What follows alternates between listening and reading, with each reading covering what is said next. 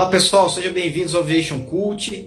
É, Gustavo Buarques aqui novamente com vocês, hoje dando continuidade à nossa série Piloto Expatriado. Hoje é o terceiro episódio, estamos aqui com o Luiz, diretamente da China, uh, ele diretamente da China e nós aqui no Brasil. E seja bem-vindo, Luiz. Bom dia, boa noite, sei lá o que falar, mas aqui já é boa noite, bom dia para vocês aí, é um prazer estar aqui no, nesse canal aí novo que eles estão criando, parabéns pela iniciativa e obrigado pelo convite. Nós que agradecemos eles, você ter aceitado esse desafio aí de, de bater esse papo com a gente aí. E estamos com o comandante Ciro também. E aí, Ciro? Ah, e aí, tudo bem? Bom dia para todo mundo, ou boa noite pro Luiz, não sei. boa noite. Pessoal, fica conosco até o final. Hoje a gente vai desmendar um, um dos mitos relacionados à vida de piloto expatriado na China. Uh, uh, hoje o bate-papo vai ser bem enriquecedor. Mas antes de continuar, deixe o seu like, se inscreva em nosso canal e ative o sininho de notificações para ser notificado dos nossos próximos vídeos.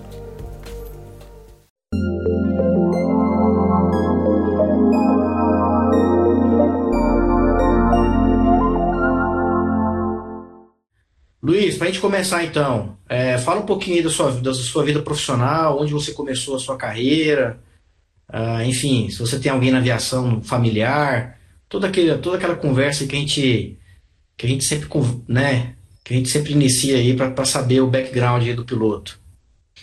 Não, bacana. Bem, uh, eu não tenho nenhum familiar na aviação e o sonho de ser piloto é, se despertou desde quando eu era criança, não tem especificamente quando, o porquê, mas sempre me deixou curioso e é, acabou guiando aí minha, minha formação acadêmica para, no futuro, se tornar um piloto. Eu acabei saindo um pouco fora da, do trilho, né? Eu fui trabalhar fora da aviação, trabalhei até 2011, quando, enfim, com o aquecimento do mercado aí no Brasil, é, as empresas voltando a contratar, eu, aquela, aquela pulguinha atrás da orelha estava lá e, pô, falei, não, é agora. Aí eu é, ingressei num, num dos projetos de, de aviação aí, que no caso uma empresa aí ofereceu e, e eu achei que era interessante, eu abandonei minha carreira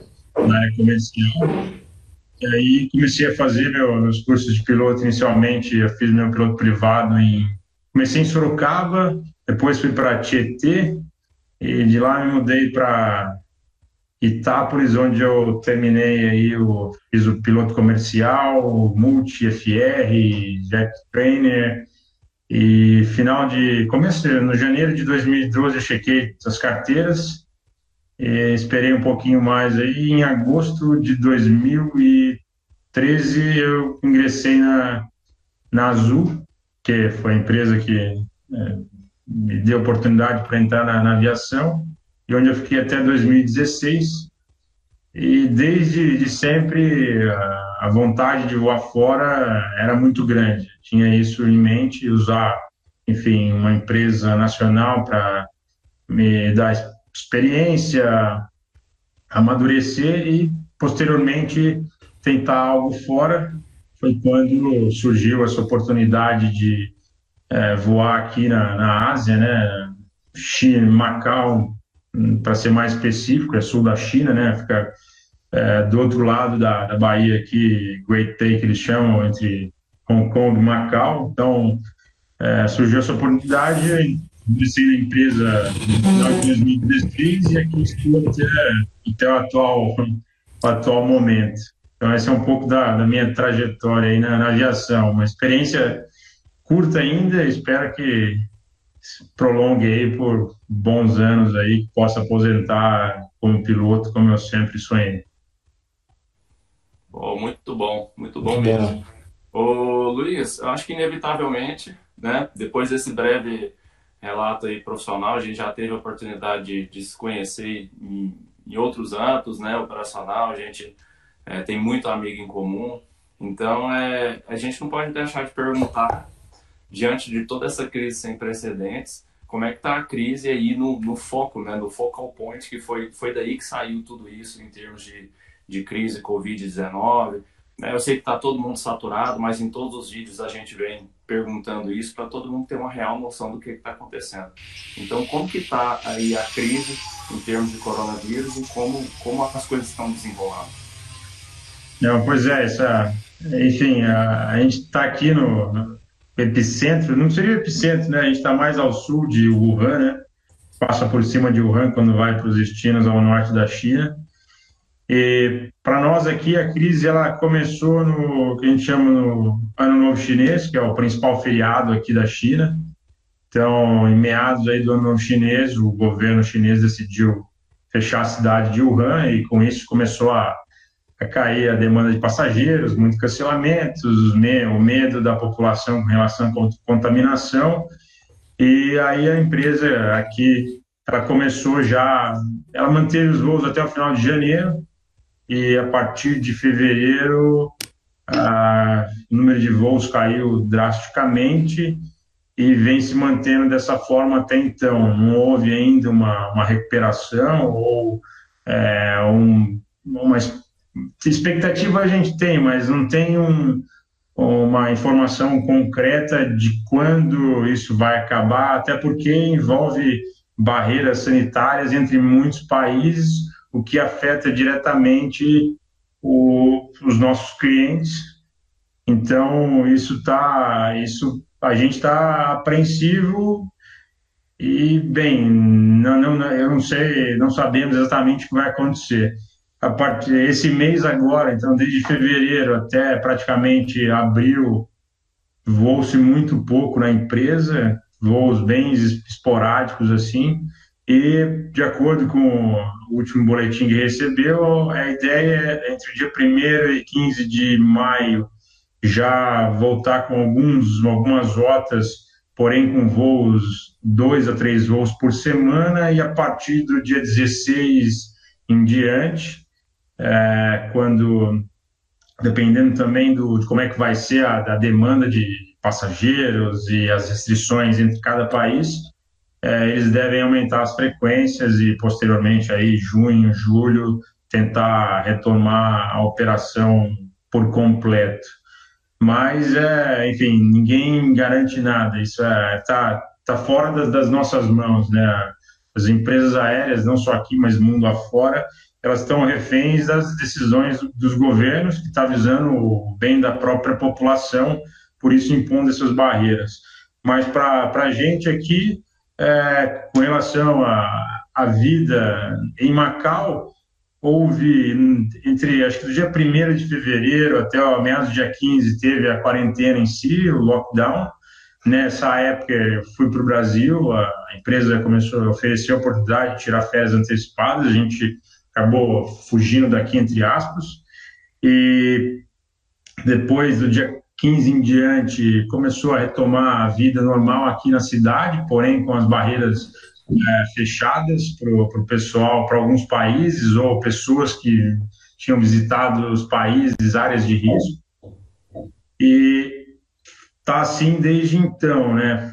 Pra, houve aí até depois do dia comecinho de março, quando a vida começou a retomar o normal aqui na Ásia, onde os países já haviam controlado a questão da contaminação, da, da disseminação do vírus internamente, reduzindo o número de casos, é, o que aconteceu foi que muita gente que tinha saído daqui para é, viajar para fora, fugir aqui dessas áreas de risco, começaram a voltar e muitas delas infectadas.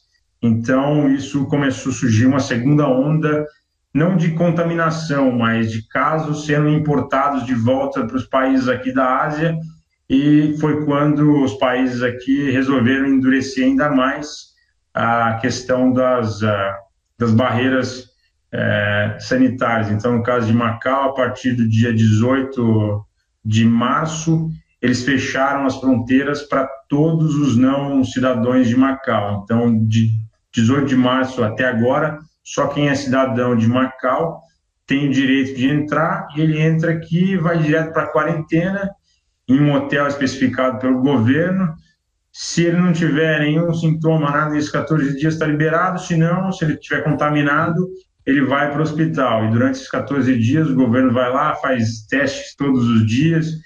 Então, eles é, tomaram essas medidas aí, o que acabou impactando aí na volta de alguns amigos nossos aí que saíram, é, não saíram imediatamente em fevereiro, quando a empresa ofereceu as, as férias, acabou saindo depois.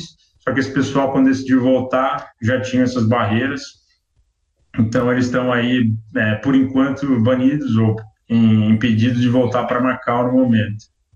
E para gente que conseguiu chegar aqui antes, a vida tá na cidade em si está normal. Tá, teoricamente, quase tudo funcionando. As, as, aulas devem voltar agora, no começo de maio. É, bancos, comércio, é, alguns, é, alguns comércios que envolve aglomeração de pessoas, eles mantêm fechado ainda, mas o restante, é, acesso a áreas de lazer e tudo mais, continua normal. Então a gente vive aqui trancado, teoricamente, normalmente, exceto pelo fato que o trabalho em si está, enfim, é quase que um eterno stand-by aqui para a gente. Bacana. Assim, é, a, tá China sendo... isolou, a, China isolou, a própria China, né? É. A China isolou algum, algumas províncias aí no começo e agora acabou isolando o mundo da, é. Mas vamos falar de coisa boa, esperando é. que isso daí acabe, né? Chega rápido. de Covid. É. Pois é, né? a gente não aguenta. Pô, quero voar, não aguento mais folga. é, é engraçado que é a nossa Luiz, vida de piloto Claro. Pode falar, pode falar. Vida de piloto a gente vive reclamando, né? Escala, tá cansado, não sei o quê. Agora que tem folga em abundância, a gente está reclamando que não está trabalhando. Não tá Mas, enfim, se Deus quiser, vai retornar, retomar logo. Fala para nós brevemente como é que surgiu a, a sua vontade de querer voar aí, de, de ir para a China. Você escolheu aí ou foi por acaso? Como é que foi? Não, foi, foi por acaso, assim, planejar e vir para cá, como muita gente aí que vai voar fora, pô, tem uma empresa dos sonhos, quer voar em tal lugar, Oriente Médio, Europa. No meu caso, não, pô, acabou sendo por acaso. Em abril de 2016, uma empresa aqui da Ásia foi até o Brasil fazer um roadshow, é, tentando atrair comandantes, copilotos para vir voar aqui. É, e meu cunhado pô, viu aquela, aquele anúncio e falou: pô, vamos fazer. A gente, como aventureiro, falou: ah, tá bom, vamos tentar. Aí a gente fez a seleção, para mim acabou não dando certo, mas para minha esposa, que também é piloto e está aqui comigo, ela passou. E aí a gente ficou aquela, pô, e agora? Vamos, não vamos? É, se a gente for agora, espero, posteriormente, tento fazer de novo a seleção lá. E aí foi uma. Foi meio que. Enfim, eu falei: não, não quero ir sem voar, quero pelo menos ir, estar tá empregado, a gente vai junto. Mas deixa eu tentar achar alguma empresa ali da região que esteja contratando, porque eu não quero ficar parado. E aí, por acaso, pesquisando aí na internet, empregos afora, eu acabei encontrando esse, essa oportunidade aqui em Macau. E aí, tanto eu quanto ela viemos fazer a seleção aqui. Os dois passaram e a gente decidiu vir para cá, na cara e na coragem, sem conhecer muita gente, apesar que ah, já haviam, existem, existiam já pilotos brasileiros aqui, até foi acho que na década de, foi logo depois que houve a quebra da, da Varg no Brasil, muita gente foi voar mundo afora, e Macau foi um dos lugares que haviam bastante brasileiros. Acho que já teve grupos de até 50 pessoas voando ao mesmo tempo aqui. Isso só brasileiros. Mas nós não conhecíamos ninguém aqui. Tive contato através de um uh, comandante amigo que indicou um colega que já estava aqui voando. E por coincidência, um comandante que, que me indicou com esse amigo, ele tinha voado aqui também, me deu algumas dicas da cidade, como é que era a empresa, e aí a gente decidiu meter as caras e, vir para cá. É, foi bem, é, não foi aquela a empresa que eu estou procurando, eu não planejei estar aqui. Mas, graças a Deus, ocorreu de uma maneira legal, assim, tudo deu certo. É, e por, graças ao destino aí, a gente está aqui feliz da vida, graças a Deus. Bom demais. Ô, Luiz, mas vocês não conheciam um lugar, né, interessante, igual você ressaltou, e tipo assim, vocês fizeram por, por um espírito aventureiro, mas ainda assim, eu sei, com, conhecendo vocês como vocês são, levam sempre a sério qualquer coisa que vocês se propõem a fazer, são é, super estudiosos, você, Elisa. É, como é que vocês se prepararam para a seleção? Foi rápido? Porque a gente sabe que os screenings no, ao, ao longo do, do, do, do, mundo aí, cada um segue uma sequência. Me parece, me corrija se eu estiver errado, que os screenings na, na, nas empresas da Ásia são mais rápidos em algumas. Por exemplo, já teve caso da Hong Kong Express fazer um screening em um dia e a pessoa receber a, a receber o resultado se passou ou não no mesmo dia. Como é que foi para vocês e como vocês se prepararam? Sim, é, isso é Realmente você tem razão. Uh, os screenings mudam de empresa para empresa e aqui na Ásia eles são, eles não, não vou dizer que são simples, mas eles são mais diretos e objetivos. É, os screenings em média aqui, tanto em Macau quanto em Hong Kong, Taiwan é bem parecido, são screenings que tem, em média, são quatro etapas. Então, a primeira que seria é, a preenchimento de alguns é, formulários e fazer um teste psicotécnico, depois uma prova técnica sobre, no caso, é, perguntas em geral, aviação em geral, né? Então, no caso, perguntas sobre, enfim, ATPL que a gente fala, né? Conhecimentos de, de linha aérea. E a terceira etapa é o simulador e, por fim, o exame médico, todas elas eliminatórias. Então, o screening acontece de forma bem rápida. Aqui, no meu caso, levou três dias. E durante é, todo esse processo, eles estão avaliando seu inglês, sua desenvoltura, sua, sua personalidade. E aí, ao final do, no caso, terceiro, quarto, no quarto dia, você tem a resposta sim ou não. Então é mais simples, não é tão complexo como outros aí é, mundo afora, Oriente Médio aí, que para nós brasileiros é uma das maiores referências. A gente sabe que os processos seletivos lá são mais complexos. E aí, no, como nós sabendo desse que os screens eram mais é, um dia simples, né, mais mais tranquilos aqui, a nossa preparação é, inicialmente foi como a gente sabia que o equipamento aqui era o Airbus, a gente procurou uma, uma escola aí no Brasil, fez algumas sessões de FTD para se ambientar com o, com o equipamento, que para nós é, seria um equipamento novo, apesar de você estar tá aplicando para uma vaga de non-type rated, mas é, é, bom até causar uma impressão de que você conhece o equipamento que você está almejando. Então, é, a gente fez isso aí no Brasil antes de vir para cá, e fora isso, é, não tem nenhum site como Latest Pilot Jobs, que você tem material específico para certas empresas. Para nós aqui não tinha nada. Foi estudar conhecimentos em gerais de, de aviação linha aérea, inglês bastante, que, é, que para mim especificamente foi um dos maiores desafios. E a empresa fornece o que ela vai cobrar no simulador e a gente foi estudando as cartas ali, somando tudo isso, a gente juntou a, a, arrumou a mala e veio para cá. E a gente foi até aí desde então, né? É, a gente foi até engraçado a viagem aí, porque é, enfim, a gente planejou fazer sair do Brasil e até os Estados Unidos, fazer uma conexão para Hong Kong para vir fazer a seleção aqui em Macau. Pelo fato que era um casal, né, então a empresa fornece durante o processo seletivo três diárias de hotéis para cada candidato, e a gente ia usar um quarto só, a gente perguntou se eles não queriam oferecer para a gente seis diárias para nós, que a gente ia usar um quarto só, nossa intenção era conhecer Macau, aqui a região, e feito isso, a gente, a empresa deu ok, a gente planejou sair do Brasil, fazer essa escala nos Estados Unidos e vir para vir para Hong Kong, Hong Kong você pega um ferry boat, atravessa, está em Macau. Então, tudo era para ter sido dessa forma, né? Ficar aqui alguns dias, conhecer.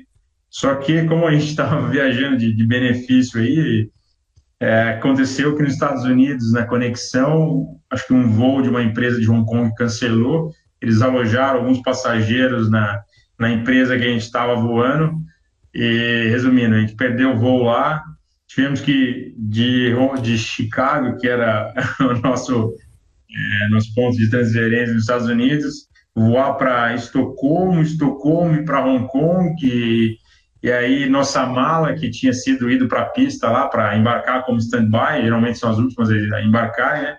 ela acabou ficando lá em Chicago. A gente chegou em Hong Kong depois de três dias, só com uma briefcase cada um, com uma troca de roupa, sem tomar banho, sem nada. Foi, putz, foi exaustivo, hein? Então. Eu tô rindo disso aí, sabe por quê? Eu falar que vai sair um filme disso aí, é o estilo Náufrago, né? Você já pode escrever um livro, já conhecer o mundo, der a volta, só para chegar naquela. Não, vida é, literalmente. É, vida de stand-by. Vida de stand-by, é assim. Não, e, e aí tem mais um detalhe que, pô, se você conhece alguém do lugar que você está indo, pô, o cara vai te receber, vai te ajudar. Aí a gente chegou em Macau, é, numa, num, num domingo, a seleção começava na terça-feira, então a gente chegou domingo à tarde aqui, cansado, a gente, pô, segunda-feira tem um dia, vamos para vamos fazer compra, né? Comprar roupa, tentar comprar. Só que a gente, pela primeira impressão que a gente teve de Macau, a gente falou, putz, a gente não vai achar roupa aqui. Macau parece um lugar estranho. Aí a gente falou, não, vamos para Hong Kong. Aí pegamos o ferry, voltamos para Hong Kong, para tentar achar roupa. Só que o, o modelito do, o, dos asiáticos aqui é um pouco diferente. O, o corpo é totalmente diferente do, do nosso biotipo aí no Brasil. Então, resumindo, eu consegui achar roupa para mim, calça, uma camisa. A minha esposa não conseguiu achar nada, comprou uma camiseta polo. E aí, pô, terminada essa jornada em Hong Kong, a gente recebe um aviso, acho que no final da tarde, lá da segunda-feira, que o ferry ia fechar às oito, porque tinha um taifun se aproximando de Macau e Hong Kong. Aí teve que sair correndo, voltar para Macau. Aí no dia seguinte, terça pela manhã, a empresa nos informou que eles colocaram sinal 8, que é uma, da, é uma classificação para proximidade que o olho do, do taifun, o furacão, o hurricane, como queira chamar, tá de Macau ou de Hong Kong. Então isso suspendeu a seleção. Aí ficou no hotel pela manhã, mas aí na hora do almoço eles ligaram de volta, ó, o governo suspendeu, vem para cá, faz a seleção. Aí a gente chegou lá, pô. Geralmente você quer ir com uma seleção, bem vestido, uma roupa social, a gente lá de praticamente calça jeans, tênis, camiseta polo a gente contou a história e o pessoal ó, deu risada, né? Quase não, não acreditou, mas é foi essa a nossa aventura para chegar aqui em Macau.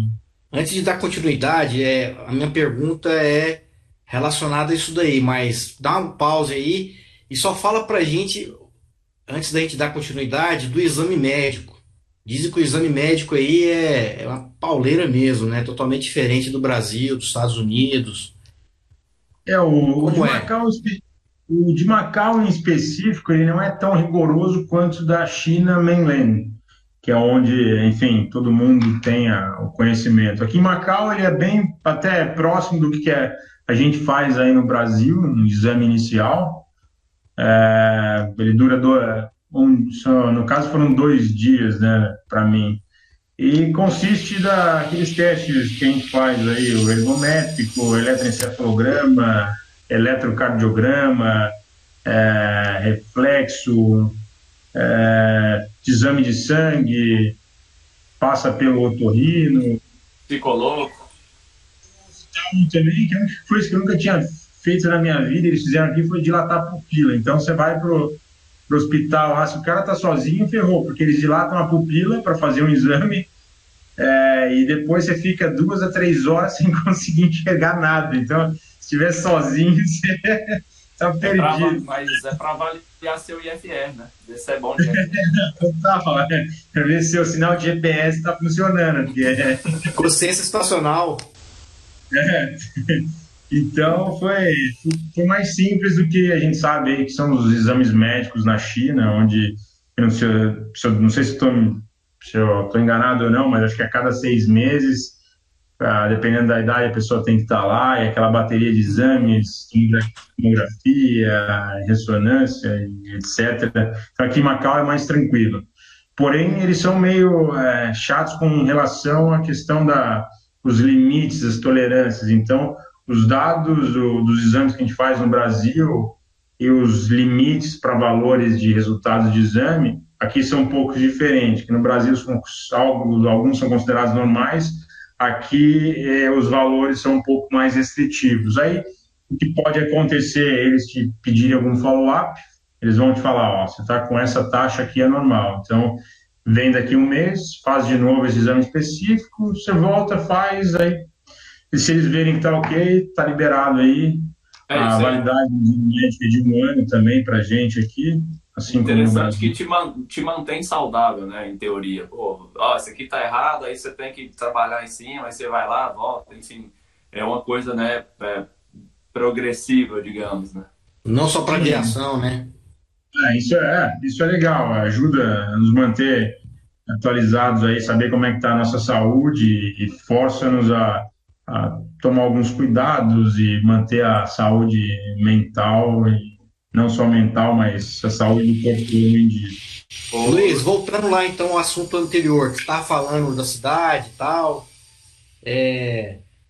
conta pra gente como que é o nativo, como que é, como que é o relacionamento com as pessoas, a cidade, por, é, por, por marcar ou não ser um território da China, como que é essa parte geopolítica, existe a, a, uma discriminação entre as pessoas que moram na China e entre as pessoas que moram em Macau ou inverso? Como é que funciona isso? É, como eu disse, a primeira impressão que a gente teve de Macau, até porque talvez a gente estava cansado, não foi da, das melhores. A gente achou, pô, mas que lugar é, sujo, feio.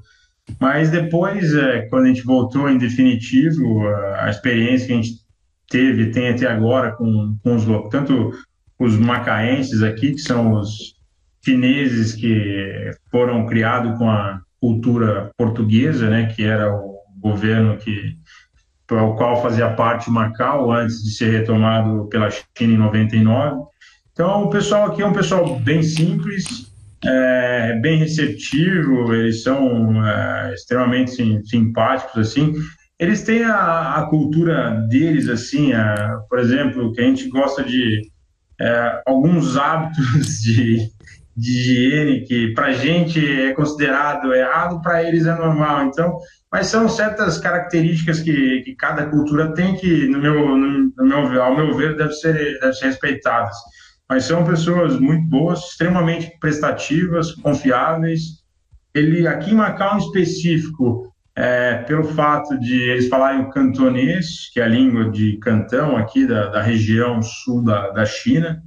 É, o português é uma das línguas oficiais do país, porém muito pouco falada, até talvez até mesmo pelo fato de ter sido retomado para a China, o território de Macau. Então, Portugal deixou de ter uma influência que tinha no passado e o inglês também é uma língua oficial, porém muito pouco falada, principalmente com as pessoas mais antigas, né? Os jovens aqui já são já são totalmente diferentes, eles têm a cabeça é, bem mais bem mais aberta, falam inglês, o mandarim ou o próprio cantonês, português muito pouco, mas a gente eu não tenho uh, nada de que falar assim ou reclamar do, do choque de é, do convívio com macaense em si, assim, pessoas muito, muito boas. E eu não vejo, assim, é, alguma preconceito por parte deles com, com os chineses, assim. Eles têm um relacionamento normal, até porque hoje em dia já tem muito é, chinês morando aqui, ou pessoas que trabalham em Macau, mas moram aqui em Zhuhai, que é onde faz fronteira com a, com a China. Então, no dia a dia aqui, é até difícil saber quem, é chinês e quem é macaense. Talvez depois de um certo tempo você consegue pegar a língua, assim, porque são, são duas. Seria, são bem similares, porém, é, depois que você aprende um pouco assim, você consegue ver a, na maneira deles falarem que, ah, esse aqui está falando cantonês, outro está falando mandarim. Mas ah, são pessoas assim que não, não, não há problema algum em se conviver de dia e trabalhar. Ô Luiz, é, agora uma questão. A gente sabe que por questões políticas a China ainda é um país muito fechado e algumas, algumas outras políticas classificam como, como um, um controle de Estado muito forte. Né? A característica é que o Estado tem um, um, um controle assim mais uhum. do que a gente está acostumado em relação à vida do, do, do cidadão âmbito de internet, tudo é controlado. Como é que é isso aí? Realmente é isso? É, você vê o, a interferência política na vida do, do, cotidiano do, do cidadão, assim, ou não? Não, no nosso dia a dia aqui não, até porque o, o processo de, é um processo de transição que é, foi acordado entre o governo português e o governo chinês para a devolução de Macau para o domínio chinês. E é um processo que vai levar no total 50 anos. Isso começou em 99, é, 2019 completou 20 anos e é algo progressivo assim. Então, até o momento, a gente sabe que é, o governo aqui sofre total influência do de Beijing lá do Partido Comunista, do governo chinês. Porém, isso não afeta o nosso dia a dia. Então, a gente é, no dia a dia a gente não tem, você vê, principalmente é, controle de acesso à internet ou a meios de comunicação. Isso não acontece. A gente tem total liberdade aqui dentro do país para ir e vir, falar, fazer o que quiser. Então, isso talvez seja até algo que, enfim, falando um pouco mais é, pelo lado político, eu não sei se isso depois, lá para frente, quando tentar ver esse, essa maior influência nesse tipo de, de serviço e acesso à, à, população, talvez isso possa ser um problema aí, que é, eu acho que é o que, tá, que aconteceu aqui ao lado, no caso de Hong Kong. Né? É, são pessoas que foram criadas e educadas de uma maneira diferente, uma cultura aberta, democrática e tudo mais, passar por um regime é, não ditatorial, mas é um comunismo, socialismo é, é, como é que fala? É, Mais é. é. então, por enquanto, é normal. A gente até fala que Macau é o é a parque de diversões da China, né? Porque aqui em Macau, quem vem para cá, os chineses têm livre acesso à bebida, é, jogo que Macau, que o que gera, enfim, a economia de Macau gira em torno dos hotéis e do, do jogo, né? É, os cassinos. Então, o chinês aqui ele tem total liberdade para fazer o que ele quiser. E é, é interessante a gente, agora me dirigindo a quem está nos assistindo, é por isso que a gente, a gente escolheu falar sobre, sobre Macau, apesar da gente fazer uma, uma um outro episódio Expatriados China, porque conforme o Luiz tem apresentado para a gente, a realidade tanto operacional quanto cultural de Macau é, é um pouco alheia a realidade da China. Então a gente quis mostrar essa outra realidade dentro da, da, da realidade do território chinês, né? Boa. Mas a gente vai ter a oportunidade de voltar no final do vídeo, falar um pouco mais sobre a diversidade cultural, sobre os costumes, que é, é um assunto muito interessante, né? Então a gente vai entrar no âmbito operacional e depois a gente volta, né, Gustavo? E Isso aí. fala sobre esses aspectos que são interessantes e são fatores decisivos na, na escolha de qualquer pessoa. até mesmo para a gente não fugir do foco né, do vídeo, é. né? É, assim, é, é interessante depois, cada, cada país, cada empresa, eu acho, diria, cada país tem sua, sua cultura aeronáutica. Então, o que a realidade para a gente aqui não é diferente China Mainland, Hong Kong, é. Japão, Coreia. Então, é bom, acho que ter ligado depois, se conseguirem ter acesso e entrevistar cada um desses, enfim, pilotos em cada um desses é, países. Né? Com característica diferente, né? Isso, é, isso tá, enfim, é, é é uma informação extremamente rica para quem pretende depois sair, e no nosso caso, sair às cegas, né, sem saber como é que é, então é bom você puder sair do Brasil já avisado que você vai encontrar pela frente, acaba te ajudando aí evitar até mesmo de sair, né? Muita gente sai sem saber, aí vem, se decepciona, às vezes perdeu o emprego lá, não tem a opção de voltar. Então, quando você já tem acesso a essa informação, sabe como é que funciona, você já consegue ter, formar uma ideia e te ajudar a decidir. Vale a pena sair ou não, para onde eu quero ir, esse lugar é melhor, aquele. É, então, é legal ter, ter essas informações e graças a esse ao canal de vocês e outros também que, que debatem aí fóruns de aviação, isso já ajuda muitos nossos pilotos a, a pensar numa carreira fora do, do nosso país. Ah, então, é, como é que foi o treinamento inicial aí? Parte de ground school, simulador, treinamento em rota, é diferente do Brasil? Como é que foi aí a, essa transição para vocês? Assim, essa é, é bem diferente, é até legal de falar, mas é, a gente chegou em Macau no final de 2016 e a gente chegou aqui e três dias depois a gente foi para Beijing fazer o treinamento inicial na Airbus lá em Beijing. Então ficamos um mês lá, fizemos o curso completo do, do avião, assim como a gente faz no Brasil. Fizemos o ground, o ground training da, da Airbus e depois o, simulador. Terminado esse, essa etapa lá em Beijing, no final de janeiro, retornamos a Macau. E aqui em Macau, para que a gente pudesse finalizar o treinamento da Airbus, é requerido o que eles chamam de base flight. Talvez no Brasil, lá atrás, houvesse isso, quando você não tinha simulador disponível, onde, no meu caso, foram eu e mais três pilotos, é, alunos, com um instrutor da Airbus e um outro instrutor aqui da Armacal. A gente simplesmente ficou fazendo TGL com Airbus, né? Touch and go, toque arremetida com Airbus aqui em Macau. Cada um, no nosso caso, que já tinha experiência em jato, então eram necessários quatro pousos e quatro decolagens. Então é, é algo engraçado, porque foge da, da nossa realidade aí da aviação no Brasil, onde a gente está sempre querendo é, eficiência, redução de custo, redução de custo de treinamento. Aqui a gente praticamente gastou 10 toneladas de combustível fazendo toque arremetida no Airbus vazio, coisa que não acontece mundo afora, muito menos no, no Brasil, né? E depois desse base flight, a gente começou o ground training na Air Macau aqui, fizemos o doba dele, deles aqui, levou 45 dias.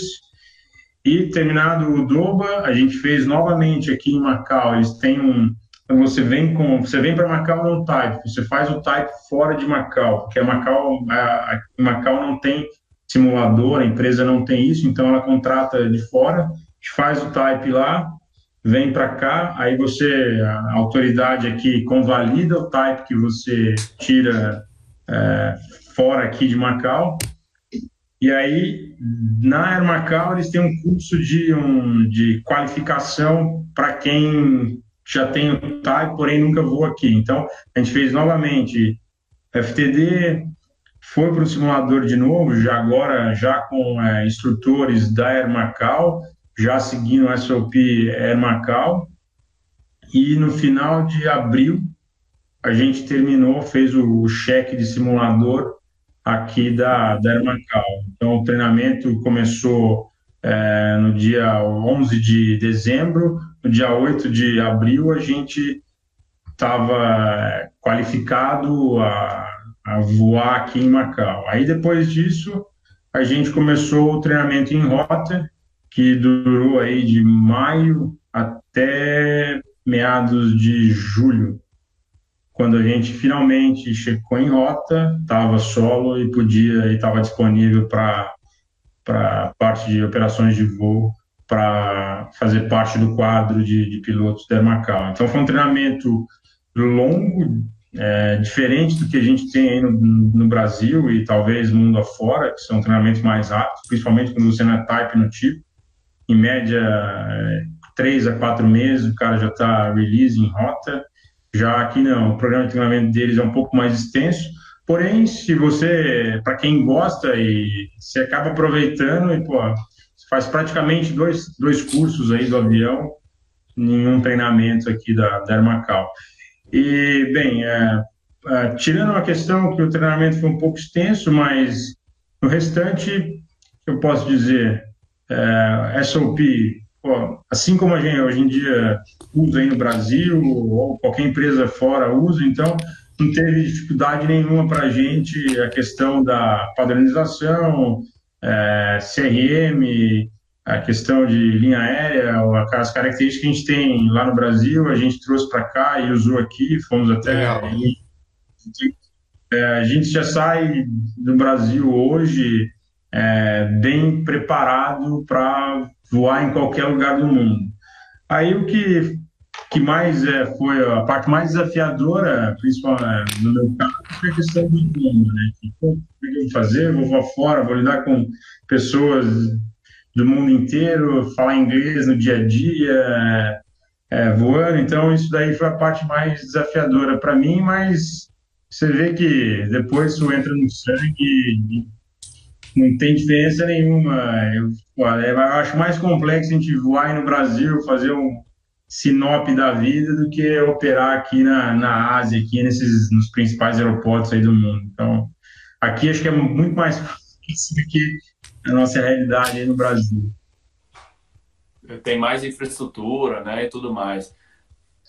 Praticamente ILS, todos os aeroportos têm ILS. Então a gente, tirando isso, a gente faz um, localizador aqui de vez em quando, que a pista de Macau, uma das cabeceiras, ela tem uma particularidade é, pelo fato do próprio a localização de Macau, onde ela está. É, Macau o a Macau, a cidade em si, a gente está localizado entre quase os três maiores aeroportos aqui da Ásia, que é o aeroporto de Guangzhou, Shenzhen e Hong Kong. Então, é um espaço aéreo extremamente complicado, é, que você fala com controladores Hong Kong, chineses ali em Shenzhen e Guangzhou. Então, uma das pistas aqui tem um procedimento de aproximação, é, é um localizer é, deslocado. Então, é quando a gente faz um procedimento que não seja ILS. Tirando isso, é ILS praticamente o tempo inteiro.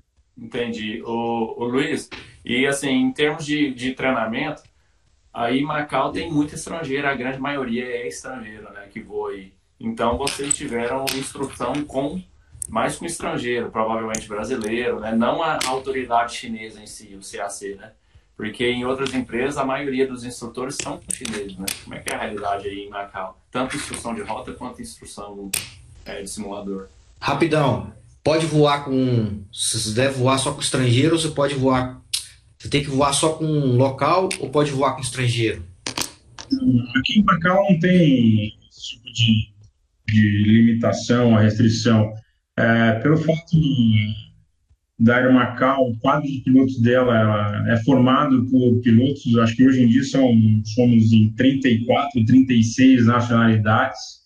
Então, você tem os locais, a gente fala os macaenses e os chineses, devem representar cerca de 10 a 15% do quadro. O restante é tudo, são todos de pô, Europa, América Latina, América do Norte, tem o pessoal aqui de Indonésia, Austrália, Nova Zelândia.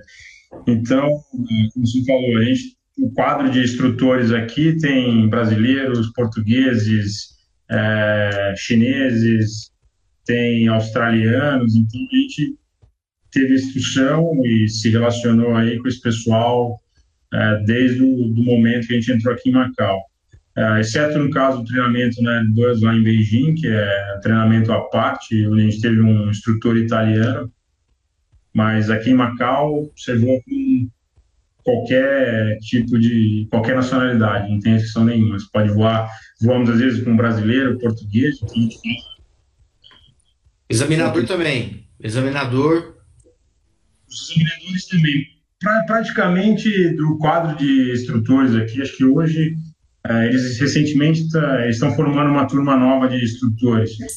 que acho que no total tem uns 20 instrutores e desses 20 são 10 são examinadores que aqui voam em Macau e representam a autoridade aeronáutica aqui, que chama-se, um, acho que dos 10, que dois examinadores são três é, chineses, tem uns três portugueses, são acho que quatro brasileiros, são dois australianos, tem um inglês, e eu acho que tem um holandês.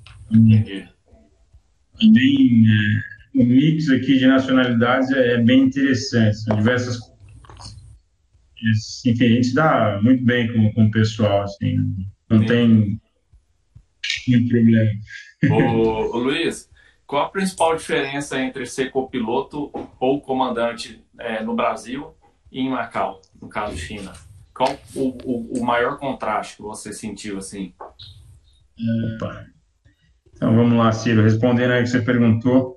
É, a grande diferença que eu vejo aqui entre ser copiloto no Brasil é, e aí e aqui em Macau é a questão da cultura da empresa. Aqui em Macau é uma empresa que foi formada por portugueses e a aviação portuguesa em si, assim como no Brasil, isso já foi dessa forma, mas é onde comandante é tudo, copiloto é nada, é Deus do céu e comandante na terra. Então, isso acaba criando, ainda mais a gente sabe que na aviação o ego é algo que atrapalha muito, então, é, dependendo da pessoa que se dá muito poder, se acaba criando certos monstros, né? Então, isso gera aquela questão que eu vejo aqui no Brasil, quando você vai para um voo, para a empresa, não que isso interesse, mas a empresa trata os dois pilotos, é, comandante e o copiloto, como são dois funcionários qualificados para estar tá exercendo cada um seu papel ali, um ajudando o outro, se está voando junto o tempo inteiro, então não tem tanta aquela coisa, o power distance, é, que aqui fora acaba havendo, não diria que em 100% do tempo, mas em 60%, 70% do tempo. Então, muitas vezes você vai para um voo aqui, é, ainda mais quando você entra na empresa, a primeira coisa que o cara pergunta assim, ah, quantas horas você tem? Ou quanto tempo você está de release, né? Porque alguns consideram, pô, o cara está recém-release, vai me dar trabalho, não sei o quê. Então, isso, eu não sei se é por falta de é, cultura, por falta de segurança, ou no próprio taco de, de alguns é, pilotos, então eles querem ali controlar o voo do começo ao fim, né? Coisa que isso não acontece no Brasil. No Brasil, experiência que eu tenho, eu vejo ah, onde eu trabalhei é que a empresa está, a empresa, os próprios manuais, as, a cultura dela, ela tá tem dois pilotos ali bem qualificados e ela está ali treinando um copiloto para futuramente ir para a esquerda. Aqui eu já não vejo dessa forma. Então, tem muita gente que te trata como uma criança, né? Então, o cara quer te dar palpite no seu voo, e às vezes você vai falar, pô, quando é algo que é válido, o cara, não, ele tá certo, pô, legal, obrigado, valeu pela ajuda, mas muitas vezes o cara não sabe fazer e ele quer te ensinar. Então, é. isso no começo me deixou muito desconfortável, assim, porque copiloto aqui é um mero acompanhante, assim, o cara, o comandante faz teoricamente tudo e a empresa dá essa liberdade para ele e já copiloto, enfim, você, com o tempo você vai criando a sua fama e tudo mais, o pessoal vai te respeitando e, é, e isso melhora, mas é isso para mim que tenho a experiência que eu tive no Brasil foi diferente, então isso me incomodou muito no começo. Mas, enfim, é, a gente é profissional, a gente é pago para trabalhar, a gente, eu faço o que, o que a empresa quer e ponto final. Que... Uhum. É uma questão cultural, né? Como que é a natureza dos voos aí? É, é bate-volta, tem voo longo, voo curto? É, como é que funciona isso daí? E qual que é o voo que você mais, o destino que você mais gosta de fazer? Tá. Bem, os voos. E por quê? Tem, né? Oi? É, o, só complementando a pergunta do Gustavo, ele perguntou é, a natureza dos voos, né? É, o destino que você mais gosta e eu quero saber o porquê, né? se, tem alguma coisa específica em nível de operação. Tal. Aí ele responde assim,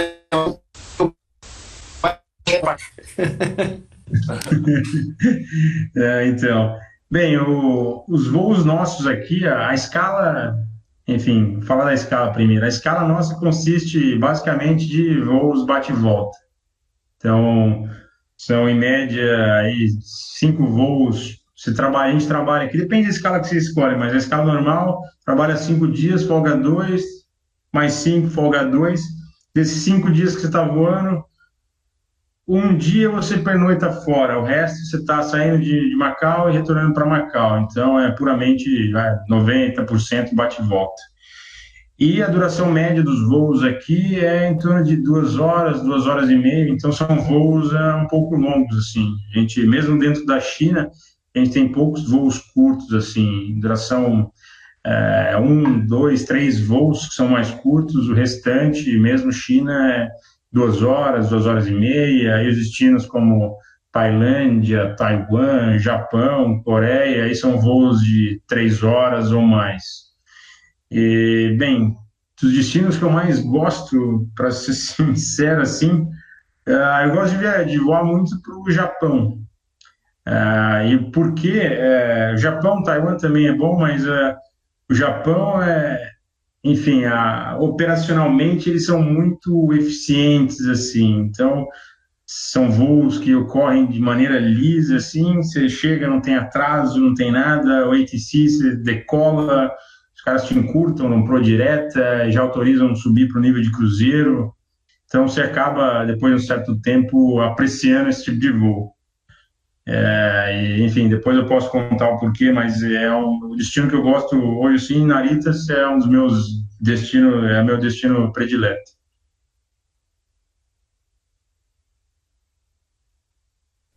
Legal, legal. É, e a nível de operação, Luiz, qual a diferença das operações aí? Que eu falo assim, você tem muito mais elementos. A gente fez essa pergunta para todos os, os, nossos entrevistados, né?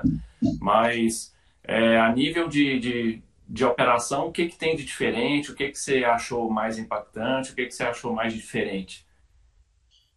Olha, o que é mais impactante aqui é, para a gente, ainda mais é, voando aí no Brasil, é a questão do ATC, né? O é, controle aéreo aqui na, na China é complicado, o espaço aéreo é muito complexo, não por falta de espaço, espaço tem muito, porém o espaço destinado à aviação comercial é bem restrito. E tem mais o agravante de você voar aqui na China, eles usam aqui, o altimetria, eles usam metros ao invés de pés, que é o que é, é usado mundo afora. Então, isso acaba adicionando mais uma complexidade para os voos que são feitos para a China.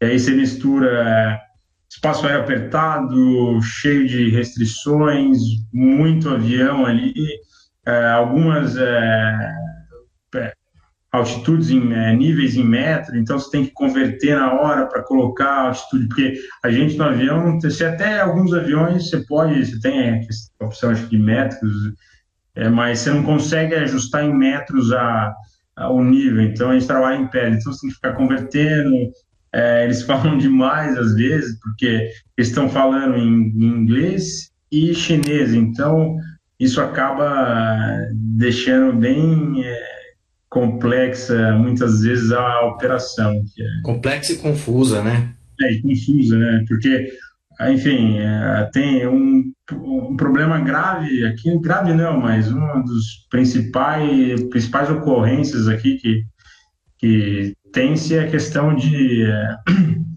level burst. Então, muita gente é, escuta um nível, seta outro, o cara varou a altitude, aí isso é algo extremamente gravíssimo, principalmente para o CAC. Então, ele vai informar a empresa, vai querer saber o que, que se trata, a empresa tem que responder ao CAC, e os CEOs, as diretorias também vão encher o saco, porque na China, muitas vezes, dependendo da ocorrência que você tiver, eles podem te impor restrições em um aeroporto, por, por exemplo, você não ter acesso às, às pontes de embarque, cara, que deixa operando só na remota. Então, isso aí é, é, algo que a gente sabe a causa, a questão da altimetria em metros, mas a gente sabe que isso nunca vai ser corrigido, então tem que tomar muito cuidado quando se voa no espaço aéreo chinês. Tá, em termos práticos aí, então, você dando, puxando o um exemplo que você citou aí, né, do voo que você gosta de fazer, né, é, para o Japão. Então você sai em metros, chega no Japão em nível de voo, em, em pés depois, né, e uhum. decola, pés, nível de voo, em pés, depois metros novamente voltando para a China, é isso? É, na verdade, Macau, a gente trabalha com pés aqui. Então, você decola em Macau, Hong Kong, é, trabalha com pés, normal, não tem problema nenhum. Só que quando você entra no espaço aéreo chinês, você tem que ir para o nível em metros. Então, para a gente aqui, quando faz um voo para o Japão, é, o tempo inteiro não tem que usar tabela, nada para converter. Mas é, quando é um voo para a China ou algum voo que a gente sobrevoa o espaço aéreo chinês, você tem que transferir ali para metros, voar em metros, depois quando você sai do espaço aéreo, você volta para pés, e assim vai o, o, tempo inteiro. Ah, entendi. Então, quando é, ocorre aquela transferência de comunicação, né, que você conversa, né, com o centro de controle de tráfego, ele vai, ele vai responder para você e vai te responder em metros. Se você estava em, em pés, aí você só vai cotejar em metros e ajustar ali com a tabela, é isso? Sim, geralmente o que acontece aqui, a gente sai de Macau para ir para a China, quando, quando a gente é transferido para o controle chinês, eles sabem que a gente está voando um nível em pés. Então, por exemplo, 330. É quando a gente entra no espaço aéreo chinês, ele já paga já autorizado subir para o nível é, 10.100 metros. A gente vai e converte ao nível 331. Então, ele já sabe o nível que você está ali. Então, é, essa coordenação entre os diferentes é, ATCs e aeronave é até que bem feita. Ah, o grande problema e o que gera muita confusão é que, às vezes, principalmente quando você está com espaço aéreo congestionado, mau tempo, é que o controle está dando instrução, muita instrução ali num curto espaço de tempo. Isso pode, às vezes, eles tentam falar muito rápido que é ruim, né? Então isso pode te levar a você escutar, você escutar um nível errado. Um, bem, é, acho que o que é mais diferente em termos operacionais é, é isso, a questão do, dos metros. De resto, como eu disse, é fácil porque é, todas as pistas têm LS, os aeroportos que a gente opera são aeroportos com mais de uma pista, às vezes três, é, quatro, que é o caso agora do novo aeroporto de Beijing, lá, Daixin. Então, são quatro pistas, todos têm ILS, então é, é fácil, é só mesmo, acho que é, a maior complexidade aí é a questão do espaço aéreo chinês, o ATC, a fraseologia e a questão do altimetria em metro. Ô Luiz, então agora só para a gente desmistificar algo que fica, né? É, que a gente sempre tem curiosidade, a gente já escutou falar bastante, você sabe que na aviação existem uns mitos que a gente tem de desmistificar ou ratificá-lo, né? É, a gente já escutou bastante sobre o espaço aéreo chinês, que ele é militarizado e que você tem muito pouca autonomia de desvios ou qualquer outra coisa. Isso é uma realidade? Os amigos falam que você fica no ponto de espera muito, muito tempo, duas horas, à mercê do, do, do é, da autorização de controle de tráfego aéreo, inclusive falam que o planejamento de combustível ele é bem generoso, né, porque você está exposto a essas nuances do espaço aéreo chinês. Em termos de desvio e tudo isso que eu comentei, é uma realidade? Olha, para alguns, é, alguns assuntos que você mencionou aí, sim, é real, mas é, vamos começar com a parte de desvio. É, o espaço aéreo, como eu disse, ele é bem é, restrito aqui, então existem alguns corredores que a gente voa e você só consegue desviar dentro daquele corredor ali, dentro daquela aerovia ali. Você tem o eixo da aerovia e ali um offset ali de 20, 30 milhas para cada lado. Então, o controle geralmente te autoriza voar dentro desse, dessa, desses corredores. Então, muitas vezes, se você não planejar é, com antecedência, o que pode acontecer é que você vai chegar próximo da formação, vai pedir o desvio, cara não vai te autorizar. E aí o que pode se fazer, se o cara não te autoriza, pode declarar um PAMPAM e você faz o desvio por conta e risco. Ele já, isso aí já aconteceram diversos casos aí. Então, para a gente aqui, a gente tem essa. A gente fa faria isso caso acontecesse, né? Mas é, eu acho que recentemente eles têm melhorado bastante, principalmente acho que com a implementação de radares meteorológicos e tudo mais. Então, o controle, muitas vezes aqui, eles já redirecionam a aerovia para um espaço aéreo que não tenha tantas formações. Então, isso tem ajudado muito. Hoje aconteceu aqui, voando para Bangkok, onde é, na nossa rota tinha formações bem, bem grandes, assim, extensas, e o controle mesmo deu a, deu, ele deu a proa para a gente sem pedido, ó, uma é, aeronave X, curva esquerda, proa tal, e depois de um determinado tempo, antes que a gente pedisse para é, reassumir a, a nossa rota, ele já autorizado curvar à direita e reinterceptar a rota no waypoint X. Então, já hum, acho que melhorou muito a questão do voar espaço chinês com mau tempo, mas se acontecer de precisou, declara PAMPAM, faz o desvio, não tem como você entrar em formação, dependendo dela, com a aeronave. Acho que até tem um mito aí, não sei se também isso é verdade, o 747 da.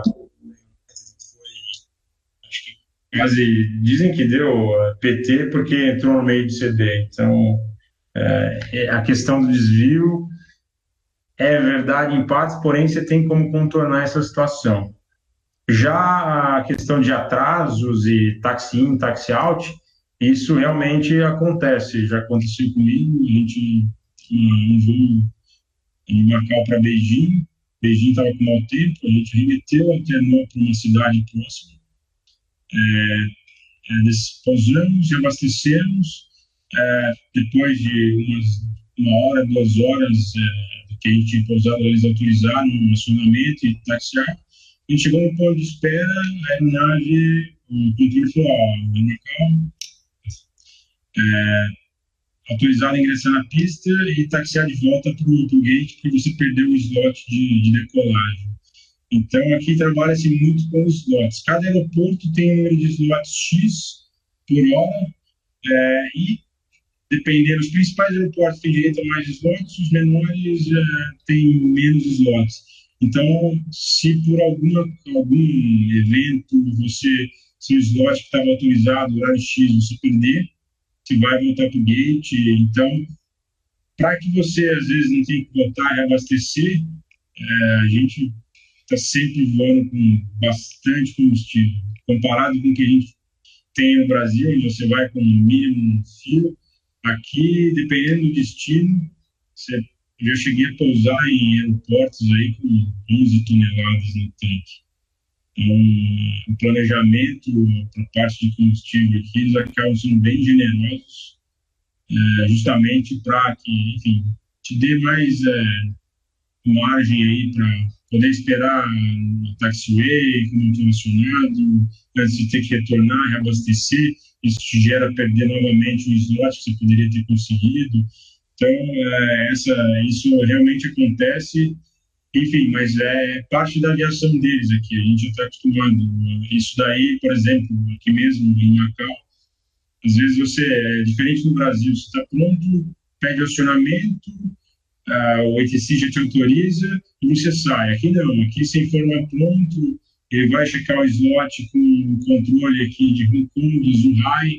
Se tiver mau tempo, eles o espaçamento, uma distância maior entre um avião e outro e isso vai te afetando o seu, o seu horário de decolagem. Então, isso te impacta em planejamento de combustível, regulamentação, é, passageiros se estão já embarcados ou não.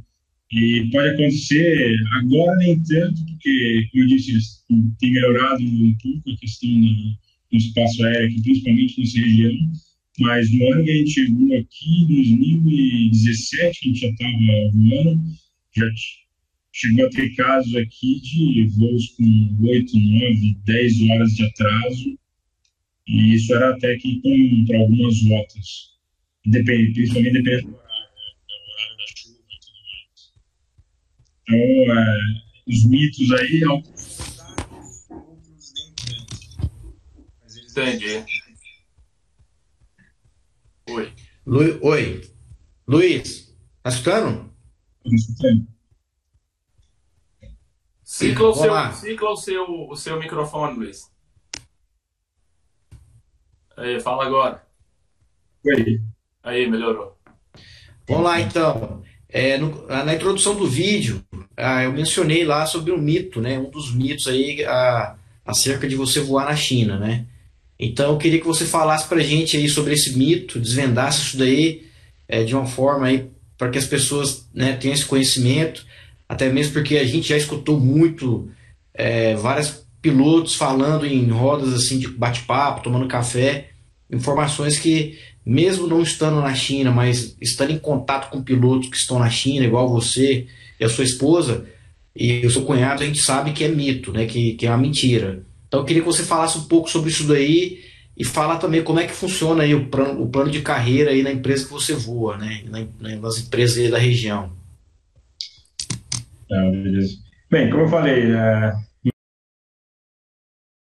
trabalho e vivo é uma realidade diferente da China mainland, Beijing, Xangai, Chengdu, Kunming, é, Tianjin, que são é, é, que são acho que as principais bases aí que muitos pilotos brasileiros vêm tentar a vida aqui na China.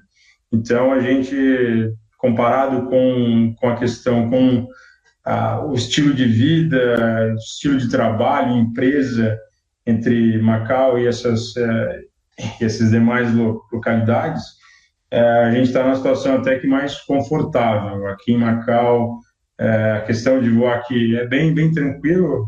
e acho que não só aqui, a gente sai do Brasil aí com, receio de voar fora, idioma, cultura, mas é, posso dizer que, no meu caso, eu acho que foi super tranquilo dá para tirar é, isso, tirar de letra.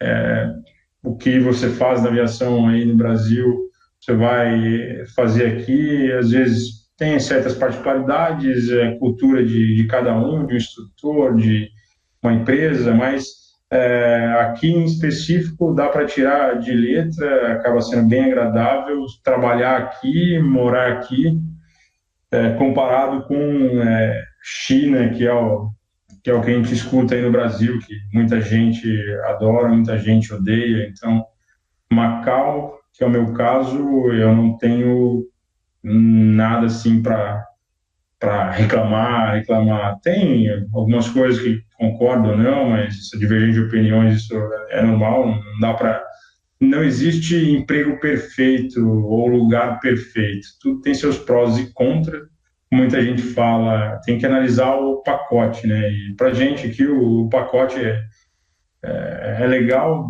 e a gente a, acha interessante continuar aqui trabalhando e seguir carreira aqui. Como você perguntou, o plano de carreira aqui é, não existe um plano de carreira formado como existe em outras empresas, mas é, basicamente aqui é, você entra, pode Aqui eles contratam é, comandante copiloto, mas no meu caso, como entrei aqui como primeiro oficial, é, você entra, treinamento, e pela política da empresa, são, é, eles exigem é, um número, são 4 mil horas totais, dois anos de release, para ser, e o ATPL, né, para ser considerado é, elegível à promoção. E aí, é, como a rotatividade aqui, a, a empresa estava expandindo, estava crescendo bastante, então o tempo médio para sair comandante aqui era em torno de três anos, três anos e meio, isso estava até antes da, da crise. Então é mais ou menos assim que funciona a progressão de carreira aqui. O que é bom, que eu não fazia ideia que funcionava dessa forma aqui, a questão da promoção ser tão rápida, porém é, a gente acabou tendo essa sorte, ela acontece e, é, e funciona. Então, isso daí é um diferencial que acho que muita gente sai do país, pô, mas eu não quero sair para ser comandante por 7, 8 anos, eu quero ser promovido, o que, que eu vou fazer? Então, o que eu posso dizer é que é, Macau é uma opção. Acho que o tempo de promoção até antes da crise estava bem, é, bem curto, assim. E eles precisam, eles promovem ponto final. Bacana, é, isso aí já, já é mais um elemento que a gente vê aí que é diferente da, da China mesmo, né? A China, é, o estrangeiro ele voa só com local, né? Só com chinês e não promove, né? E aí já é, são dos, é o segundo ponto, né? Aí você voa com qualquer, não precisa ser chinês, né? Precisamente, tanto copiloto quanto comandante e são empresas que promovem, né? É, e é, essa aqui é uma, é uma é uma opção boa de mercado para quem não quer cortar laços definitivos com, com o Brasil, né? A gente sabe que aqui a, a possibilidade da licença não remunerada é uma realidade, diferentemente do mercado é, de outros mercados como Europa, é, Oriente Médio, você tem que você não pode estar preso a um contrato de trabalho vigente, seja ele de qualquer natureza. É. E a China aceita, né? Se você conseguir uma licença não remunerada, de uma empresa X, você pode ir lá cumprir um contrato. Enfim, isso também é uma, é uma opção para aqueles que não querem cortar laços definitivos com, com, com a aviação profissional no Brasil, né? É, isso, isso é verdade. Realmente eles não, é, não te exigem. Muita gente, não só aqui na China, mas Fiji também, algum outro, alguma, outras localidades, é, tem gente que tirou licença no Brasil e veio para cá para cumprir o contrato. É, só uma, a questão de cumprir o contrato é até bom deixar claro aqui. Todas as empresas, pelo menos aqui, sei que Macau, Hong Kong, não sei Taiwan, mas uh, elas exigem um tempo, não um tempo mínimo de permanência, mas você tem uma multa que caso você saia antes daquele tempo mínimo, eles exigem que você pague isso. Então, é, isso tem que ser levado em conta quando a pessoa quer entrar aqui e falar, não, eu quero ficar pouco tempo então tem que pensar bem, porque o valor da multa ele é um pouco alto, então isso pode acabar afetando aí aquela poupança que você fez naqueles dois anos ali, talvez você tenha que usar parte dela para poder pagar a empresa é, e para poder ir embora. Então isso aí é uma realidade. É bom sempre ter em mente aí, antes de você entrar, veja o contrato lá, o train bond, que você tem que pagar ou não, como é que funciona, para que depois você queira voltar para o seu lugar de origem, putz, eu tenho que pagar, então isso daí é, é bem legal, é bem importante é, se ater aí nesses detalhes. E como você falou, Macau, as, a, a empresa aqui, as empresas promovem, sei que em Hong Kong também isso acontece, né, Airlines, Express, a própria KT, tem amigos voando na KT Dragon, né, que é uma das, das empresas do grupo KT, agora a Express é né, do grupo KT, a IVA também promove. É, eu sei que, enfim, um caso, foi um caso especial, mas na própria é, Asia também, um colega nosso brasileiro, até de Goiânia, foi promovido. Então, é, acontece. É, a questão é você vir para cá, se dedicar é, entra de cabeça. A qualidade de vida diz, aqui na Ásia em geral é, eu acho muito boa, é extremamente seguro em termos de, enfim, é, roubo, é, qualquer, enfim, os problemas que a gente tem no dia a dia do Brasil. Aqui o índice de criminalidade é praticamente zero.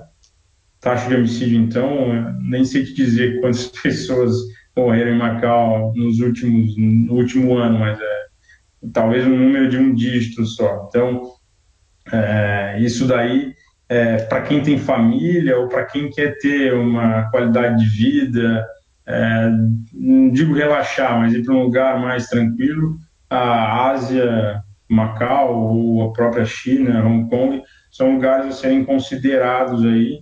É, no meu caso, eu não tenho filho, mas Aqui em Macau, por exemplo, para quem tem filho, vem para cá. Macau tem a possibilidade da escola portuguesa, então seu filho pode ter continuar com a educação uh, em português. Então tudo isso conta e eu acho, enfim, vale muito a pena. É, recomendo que quem queira é, ir se aventurar, vá antes, procure saber, procure informações de quem já está no lugar conheça. Os e... expatriados, né? Sim, expatriados. Então, eu acho então, que. só para finalizar então, para você que está nos assistindo aí, quando você escutar alguém comentando que a China não promove, que você vai sair do Brasil e não vai ser promovido na China, é, lembra lembra que você assistiu aqui no Expatriado, o pessoal do Ovation Cult, né? Através do Luiz aí, ele mencionando, né? Então é um mito, né? Isso aí não. A China tem empresas que não promovem, isso é verdade.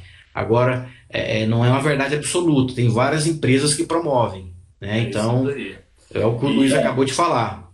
E é isso daí, né, Gustavo? Bom, eu acho muito interessante é, acho que a gente tem assunto aqui para ficar duas, três horas falando. É. Né? Eu acho que outras oportunidades surgirão. Então, eu gostaria de encerrar agradecendo ao Luiz por ter se disponibilizado a, a passar um pouco desse conteúdo para a gente, que é muito importante para ajudar aquelas pessoas que têm curiosidade ou que querem é, algum dia tentar o, a sorte profissionalmente em um outro mercado nesse caso mercado de Macau e Ásia, que eles que isso sirva para eles decidirem, né? Queria agradecer você, mando um abraço para Elisa, para todo mundo aí, e é sempre um prazer poder contar com vocês. Bom, pois é, assunto não, não falta aí, eu agradeço aí a oportunidade, o bate-papo, é bom a gente falar com os amigos, botar a conversa em dia e, e de lambuja trazer informação para para quem aí se interessa e está tá buscando. Então, a gente está sempre à disposição aí, que a gente puder ajudar e fornecer de, de informação, a gente está disponível sempre. É, parabéns aí pelo, pelo projeto de vocês, é bem, isso é bem legal aí, é algo, não diria novo, né, mas eu acho que é válido aí trazer essa, esse, essa fonte aí de, de recursos, informação para a galera da aviação, que eu sei que faz falta. É difícil aí você sair na internet é, tentando encontrar informação específica de, de um lugar ou outro, justamente quando você precisa, e é bem, é bem difícil. A experiência própria, como eu disse aí, eu não tinha pouca informação daqui do, é, do local que eu estava vindo. Isso, mas em nenhum momento isso me gerou medo. A gente botou as caras, veio para cá e se adaptou super bem é, eu, minha esposa, os amigos depois, até a família, né, que a família dela está aqui com o irmão e mais a cunhada. Então, todo mundo está, enfim, acabou dando sorte e, estamos aqui até, até hoje. Mas é muito importante é, conseguir ter acesso a essas informações e parabéns aí pelo, pelo que vocês estão fazendo. Obrigado, Luiz. Manda abração para Elise também, para o Rodrigão, para o Digão. Vamos seguir iguais. E tamo junto. Valeu. Abraço. Valeu, obrigado. Falou. Até a próxima. Abraço. Tchau.